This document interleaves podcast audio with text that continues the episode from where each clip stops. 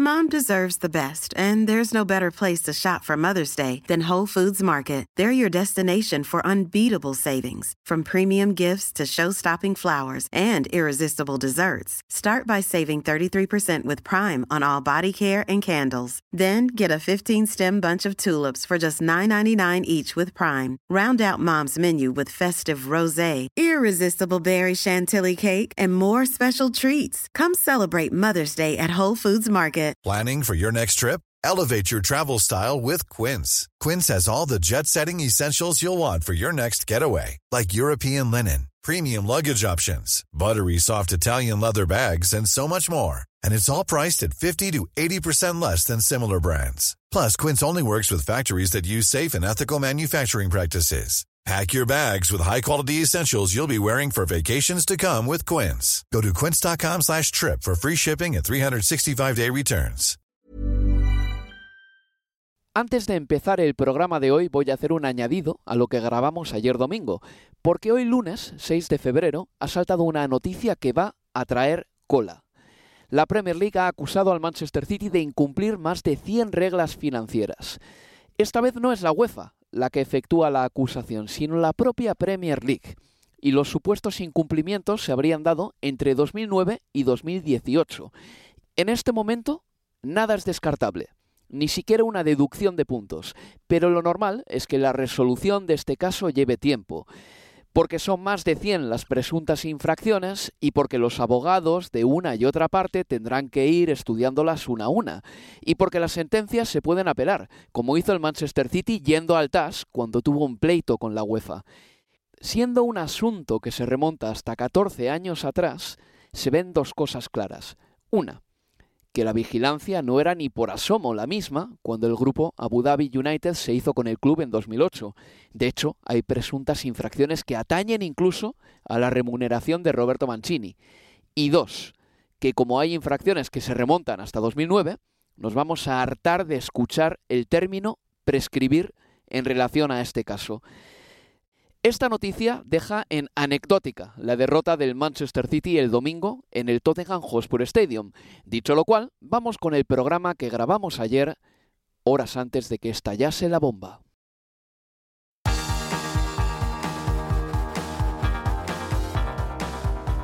Universo Premier, tu podcast de la Premier League.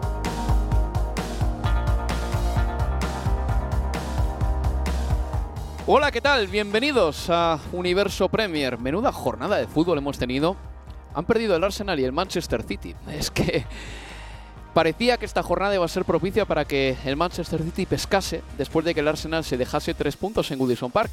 Pero es que el Tottenham, hace tres minutos nada más, acaba de ganarle 1-0 al Manchester City, lo que significa que el mayor beneficiado de esta jornada ha sido el Manchester United, que de los cuatro de arriba es el único que ha conseguido los tres puntos. El Manchester United le ganó por 2 a 1 al Crystal Palace y como digo, el Arsenal cayó en Goodison Park ante el nuevo Everton de Sondage y el Manchester City ha perdido contra el Tottenham en un mal partido de los Citizen que han tenido que apelar un poquito a la épica para arreglar eh, la situación cuando Harry Kane marcaba un gol en el minuto 15, pero no ha sido posible para ellos marcar y de hecho la mejor ocasión del Manchester City diría que ha sido un palo de Riyad Mahrez en el minuto 46, pero desde que han recibido el gol no han tenido pues ese torrente de fútbol al que nos tuvieron acostumbrados en otras temporadas, no en esta. Llevamos tiempo diciendo aquí en Universo Premier que este Manchester City no furrula igual que antes, no juega fútbol igual que antes, por lo que sea, porque está Haaland, que es un elemento extraño todavía en el equipo, porque no funcionan bien las conexiones, porque está habiendo muchos cambios en la alineación y algunos de ellos Mm, son disciplinarios, como por ejemplo el de Joao Cancelo, pero al mismo tiempo debilitan al equipo, porque Cancelo era mejor que otros titulares que hoy, por ejemplo, han estado en el terreno de juego, ¿no? Pues bueno, el Manchester City está ahora mismo a 5 puntos de un Arsenal que tiene un partido menos que el Manchester City y la clasificación de la Premier pues no se aprieta por arriba, sino que sigue igual. Recuerdo los resultados de esta jornada, empezaba todo el viernes con un Chelsea que llegaba inflado de millones y de inversión a su partido contra el Fulham y no conseguía pasar del empate a cero ahí en Stamford Bridge. El sábado el Everton le ganaba 1-0 al Arsenal, el Aston Villa caía en casa por 2-4 frente al Leicester City, el Brentford le ganaba 3-0 al Southampton, el Brighton Hove Albion ganaba con otro gol de Mitoma 1-0 al Bournemouth, el Manchester United le vencía al Crystal Palace, el Wolverhampton le ganaba 3-0 al Liverpool, 3-0 al Liverpool. Y el Newcastle empataba 1 con el West Ham United. Y ya el domingo el Nottingham Forest le ganaba 1-0 al Leeds United. Y el Tottenham ganaba casa por 1-0 al Manchester City, ya, ya lo hemos dicho. Bueno, vamos a empezar por uno de los protagonistas indiscutibles de la jornada. Hablamos de Harry Kane, que se ha convertido hoy en el máximo goleador de la historia del Tottenham, superando a Jimmy Greaves, toda una institución. Ahí, en el equipo de Londres, 267 goles para Harry Kane, que ahora mismo, de hecho, le están haciendo un homenaje en el campo del Tottenham. Y en Premier League, Harry Kane, con su gol de hoy, ha llegado a la cifra de los 200 goles. Solo dos jugadores más han marcado 200 goles en Premier League. Uno, Alan Shearer, y el otro, Wayne Rooney. Bien, entre esos nombres se ha inscrito también el de Harry Kane. Leo Bachanian, la jornada hoy es de Harry Kane. Absolutamente, absolutamente, porque es todo, todo un hito, toda una leyenda de su propio club.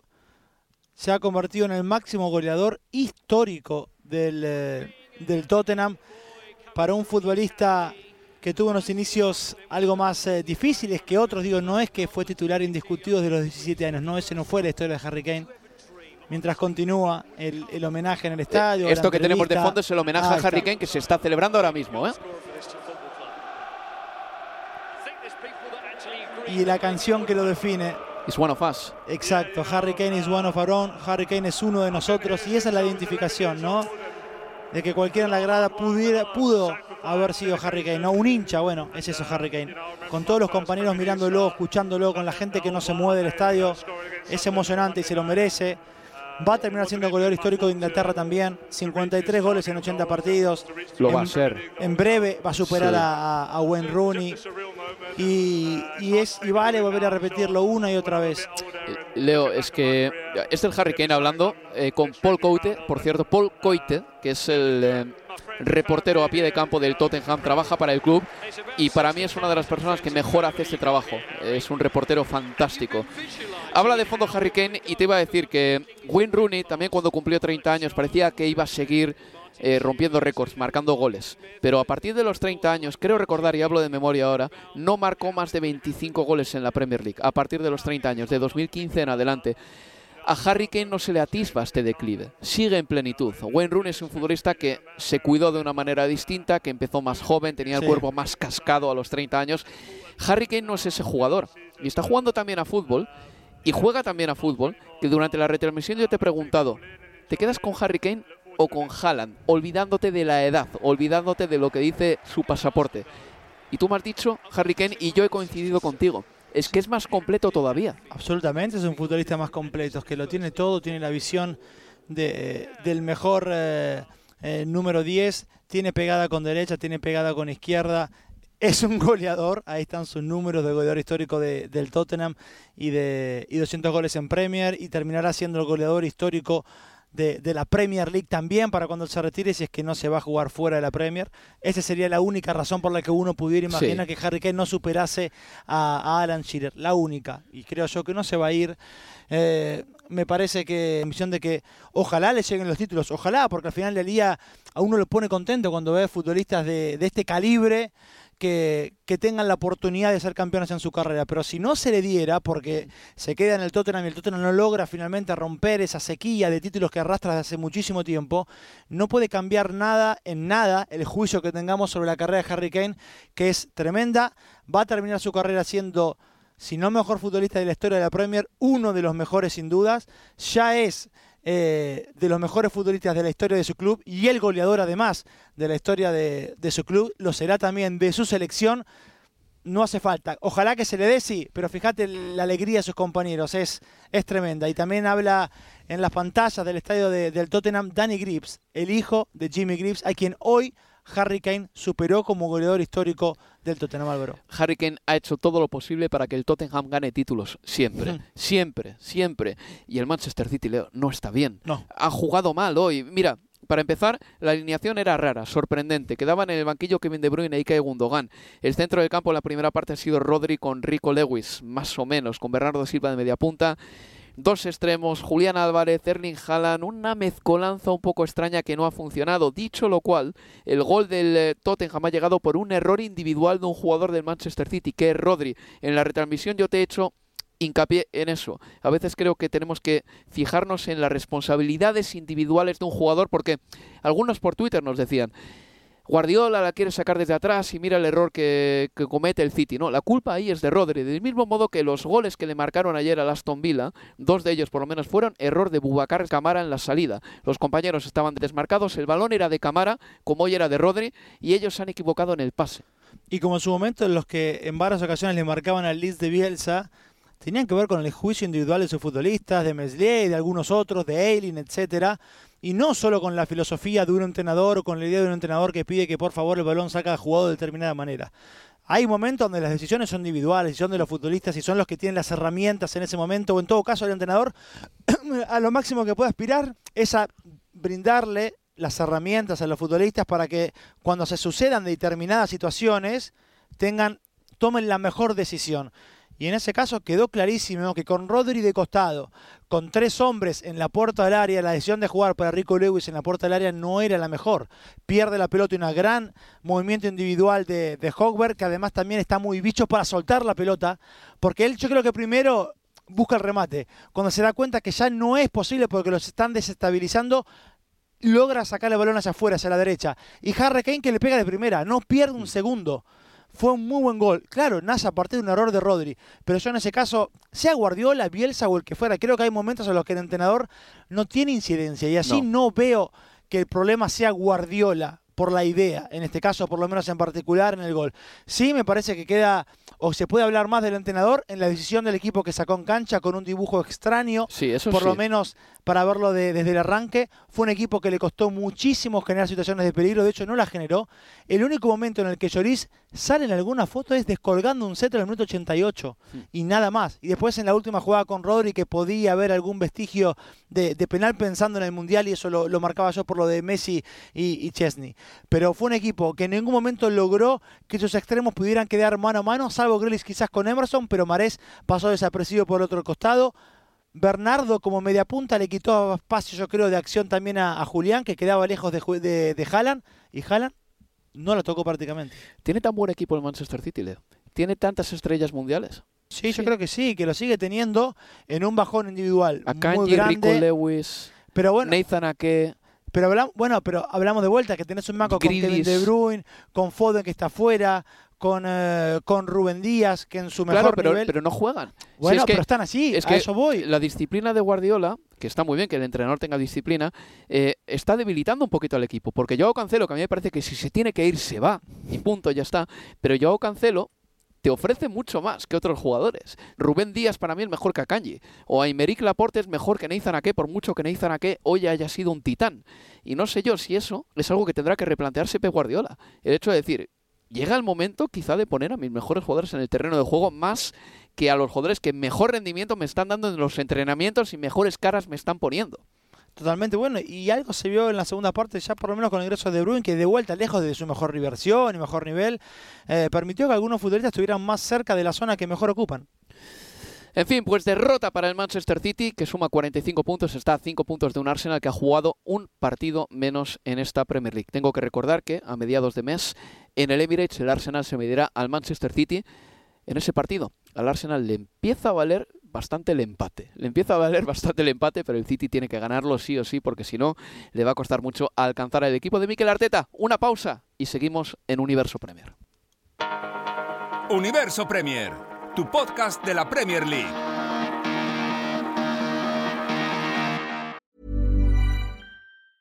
Hey, it's Paige DeSorbo from Giggly Squad. High quality fashion without the price tag. Say hello to Quince.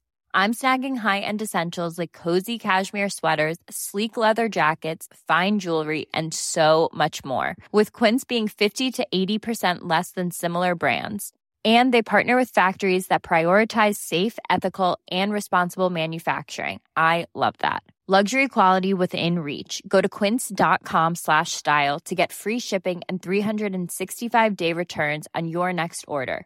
quince.com slash style Mom deserves the best, and there's no better place to shop for Mother's Day than Whole Foods Market. They're your destination for unbeatable savings, from premium gifts to show-stopping flowers and irresistible desserts. Start by saving 33% with Prime on all body care and candles. Then get a 15-stem bunch of tulips for just $9.99 each with Prime. Round out Mom's menu with festive rosé, irresistible berry chantilly cake, and more special treats. Come celebrate Mother's Day at Whole Foods Market. Hey there, it's Michelle Norris. I'm host of a podcast called Your Mama's Kitchen. When I travel, I'm usually looking for a way to find a taste of home when I'm not at home. And one of the things I love to do when I am at home is entertain. And Airbnb allows me to do that. When I was in California recently, I rented a house that had a great kitchen. And when we were sitting around the table, we were all thinking, we're in someone else's house. Someone could be in all of our homes as well. If you have a home, but you're not always at home, you have an Airbnb. Your home might be worth more than you think. Find out how much at airbnb.com/slash host.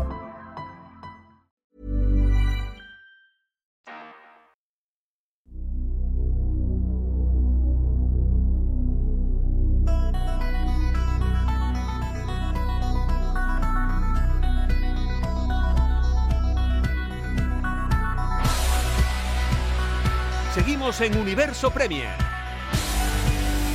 Con la voz de un servidor, Álvaro Romeo, y con Leo Bachanian. Se me ha olvidado decir, por cierto, que hoy en el, banquillo del Tottenham ha estado Cristian Stellini, el segundo de Antonio Conte. Así que, bueno, felicidades por la parte que le toca. Mm, Ha ganado el Tottenham. No han eh, jugado, por cierto, ni Pedro Porro ni Danjuma, dos futbolistas que han llegado al equipo en el mercado de invierno y tampoco Richarlison, que ha estado en el banquillo 90 Sí. minutos, raro que no haya jugado, pero tampoco está quizá al 100% físicamente. En eh, otro orden de cosas, el Arsenal cayó 1-0 con el Everton, un partido que nunca fue fácil para el Arsenal, un encuentro en el que el Everton le ganó quizá en pasión. Y Sondage estaba encantado, estaba encantadísimo con eh, su equipo y dijo al final del partido, Leo, una cosa que me encantó. Hay cosas que no pasan de moda nunca.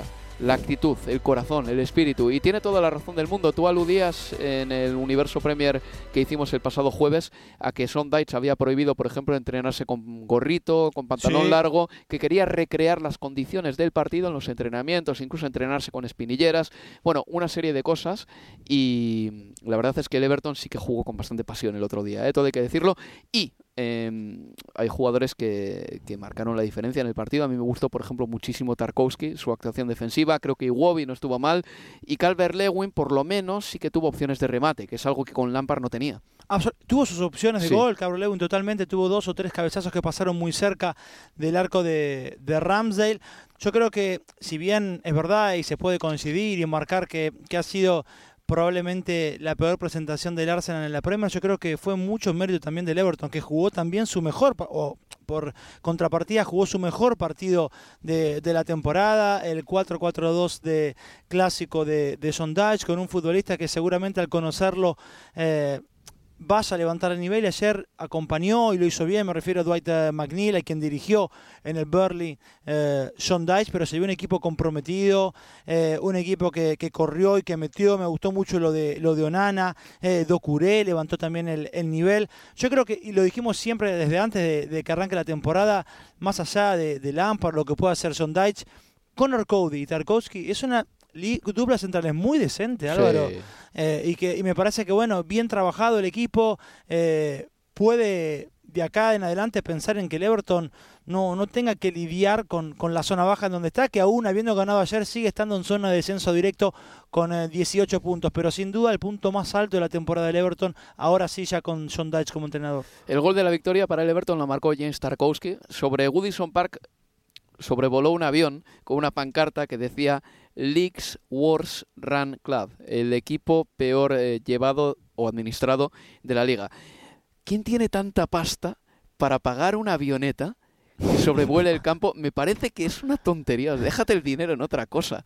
Es lo típico que me he acordado yo porque me lo apunté ayer de casualidad en el cuaderno, pero la gente ya se ha olvidado en la ciudad de Liverpool. Y es algo medio típico del fútbol inglés, ¿no? Digo que sucede siempre que hay alguna insurrección de los fanáticos con sus directores, eh, con los directores de, su club, con los dueños de su club, hasta con algún entrenador. La, la pancarta que sobrevuela amarrada a una, a una avioneta. Pero, pero bueno, así estará. O quizás no sea tan cara como pensamos. ¿eh? si estás pensando en algún saludo cumpleaños para algún familiar o amigo, por ahí funcione. Lo, que está claro es que el fútbol, por lo que sea, mm, hace a la gente volverse más loca que el amor. Porque si fuese algo no demasiado caro, debería haber más proposiciones de matrimonio así. Y en cambio, para lo único para lo que se utiliza esa maldita avioneta es para mandar mensajes futbolísticos del tipo fuera los dueños y todo eso. Pero para el, mi amor, te querés casar conmigo, la inversión es toda tuya o del pretendiente. En este caso es una colecta, digo, no Cierto es. claro, yo estaba pensando, estaba pensando en un señor amargado en casa frotándose las manos y llamando a una avioneta, a una empresa de aviones privados para contratarlo, pero será un grupo. Pero por eso, claro, es un grupo de hinchas, digo. y bueno, vas a salir a pedirle a tus amigos que te subvencionen un mensaje de amor a tu futura esposa. estaba pensando en uno de los de los que llaman a Toxford, ¿sabes?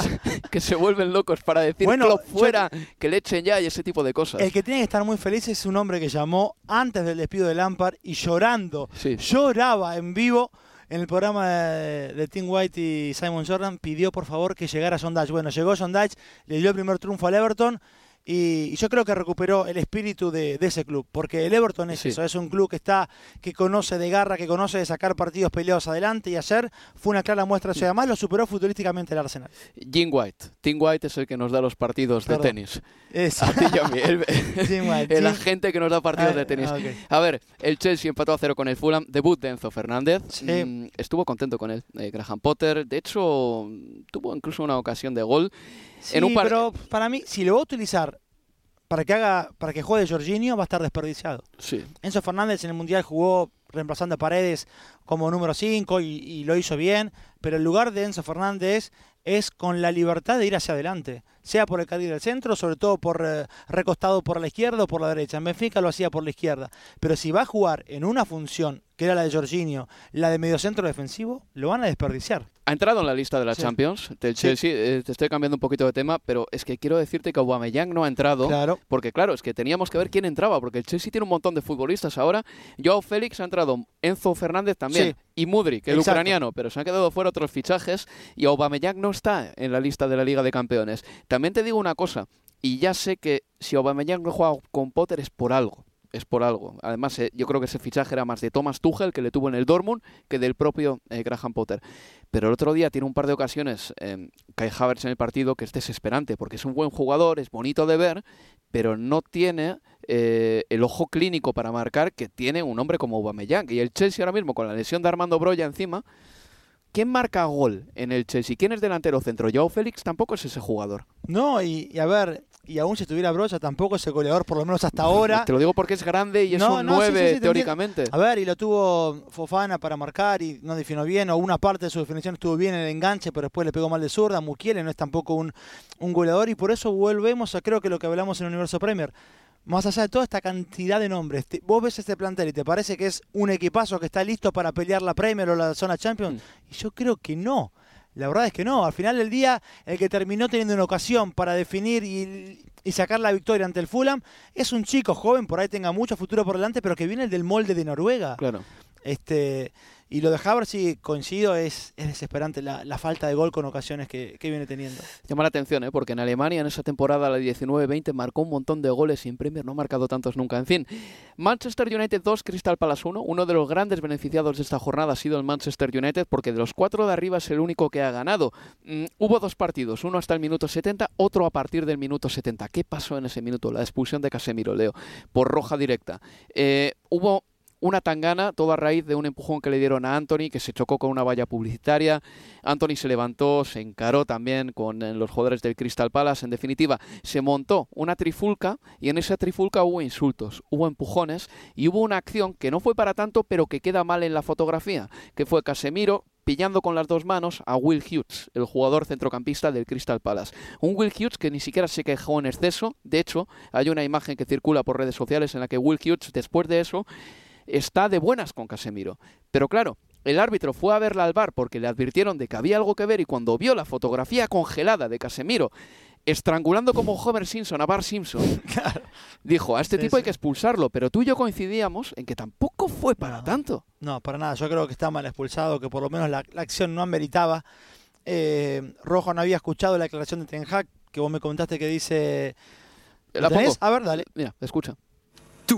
Teams fighting each other. Uh, I see two teams where players, several players crossing the line, and then one player uh, is picked out and gets sent off. And for me, that's not right.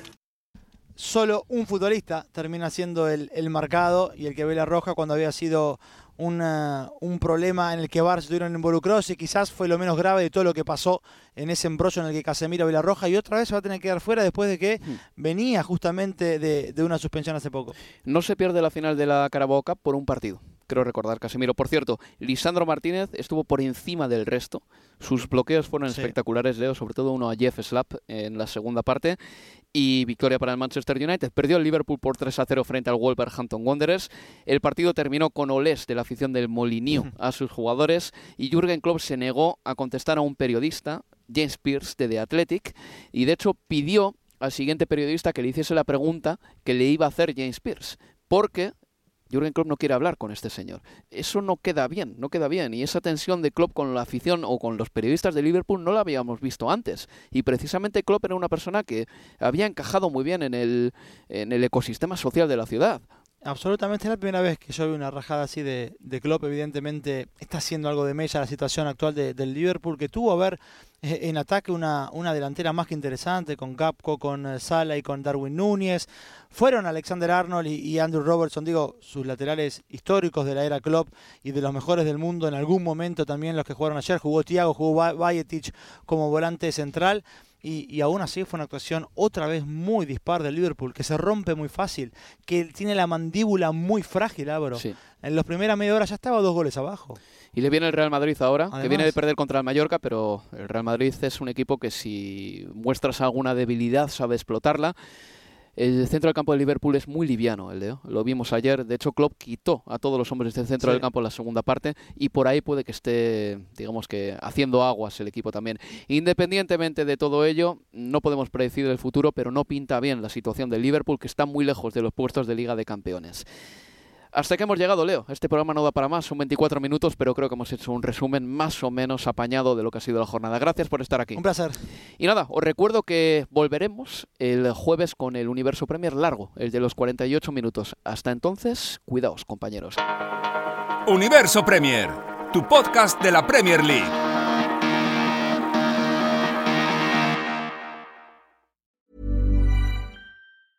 Hey, it's Danny Pellegrino from Everything Iconic.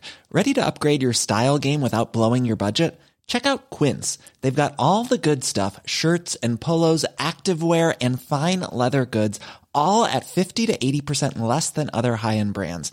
And the best part? They're all about safe, ethical, and responsible manufacturing. Get that luxury vibe without the luxury price tag. Hit up quince.com slash upgrade for free shipping and 365 day returns on your next order. That's quince.com slash upgrade. Mom deserves the best, and there's no better place to shop for Mother's Day than Whole Foods Market. They're your destination for unbeatable savings, from premium gifts to show-stopping flowers and irresistible desserts. Start by saving 33% with Prime on all body care and candles. Then get a 15-stem bunch of tulips for just $9.99 each with Prime. Round out Mom's menu with festive rosé, irresistible berry chantilly cake, and more special treats. Come celebrate Mother's Day at Whole Foods Market.